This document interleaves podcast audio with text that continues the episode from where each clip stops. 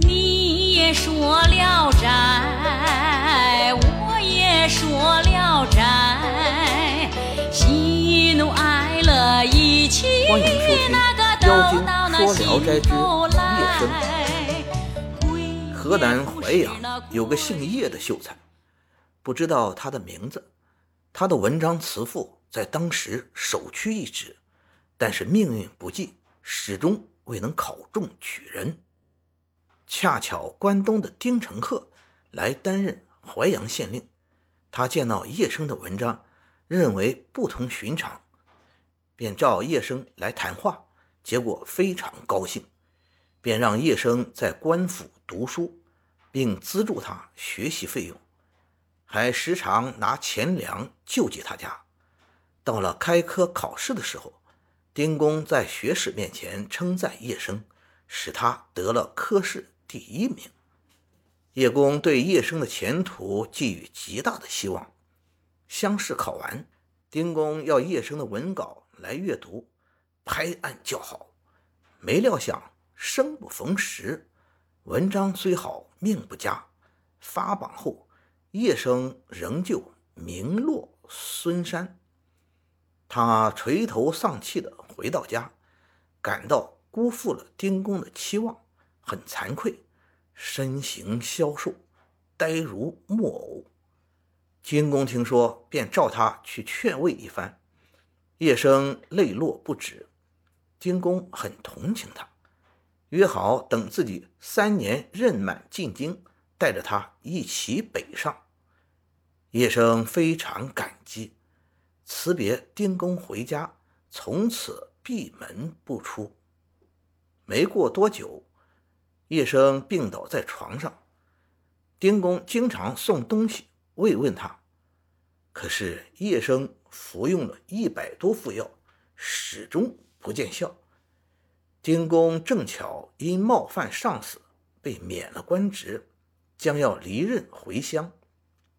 他给叶生写了封信，大致意思说：“我东归的日期已经定了，所以迟迟不走的原因是为了等待您。您若早晨来到，我晚上就可以上路了。”信被送到病床上，叶生看着信，哭得非常伤心。他让送信人捎话给丁公说：“我的病很重，很难立即痊愈，请先动身吧。”送信人回去如实说了。丁公不忍心就走，仍慢慢等着他。过了几天，看门的人忽然通报说叶生来了。丁公大喜，迎上前去慰问他。叶生说：“因为小人的病。”有劳先生您久等，心里怎么也不安宁。今天有幸可以跟随在您身边啦。于是丁公整理行装，赶早上路。丁公回到家，让儿子拜叶生为师，并让好好伺候，早晚都和他住在一起。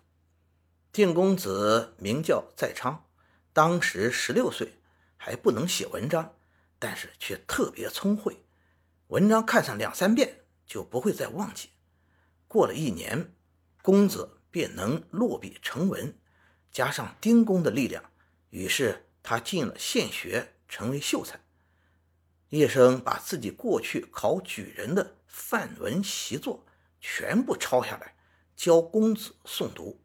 结果乡试出了七个题目，都在准备的习作中。无一脱漏，公子考了个第二名。一天，丁公对叶生说：“您拿出自己学问的剩余部分，就使我的儿子成了名。然而你这贤才却被长期埋没，有什么办法呢？”叶生说：“这恐怕是命中注定的吧。不过能托您家的福，为文章吐口气。”让天下人知道我半生的沦落不是因为文章低劣，我的心愿也就足了。况且读书之人能得一知己，也没有什么遗憾了。何必非要穿上官服，脱掉秀才衣裳，才说是发迹走运呢。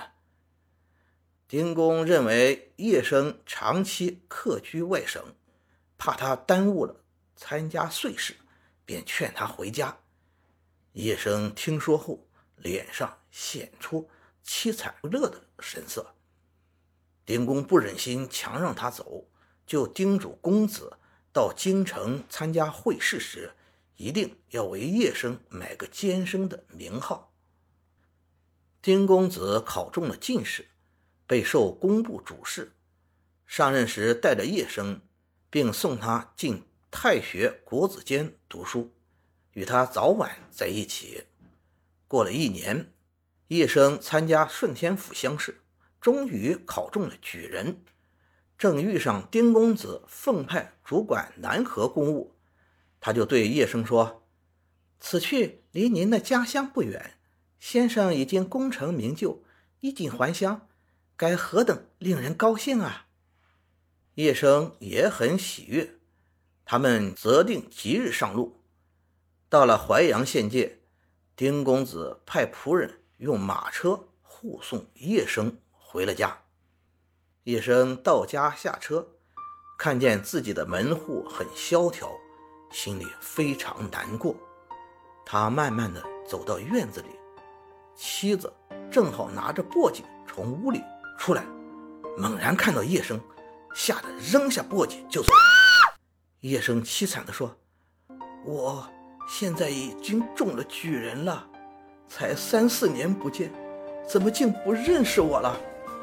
妻子站在远处对他说：“你，你已经死了很久了，怎么又说显贵了呢？之所以一直停放着您的棺木，没有埋葬。”是因为家里贫穷和儿子太小的缘故。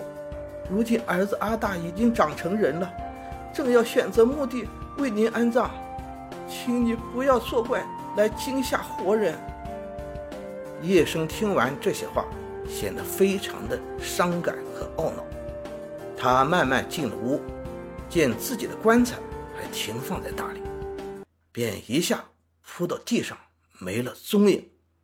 妻子惊恐看了看，只见叶生的衣帽、鞋袜脱落在地上，他悲痛极了，抱起地上的衣服，伤心的大哭起来。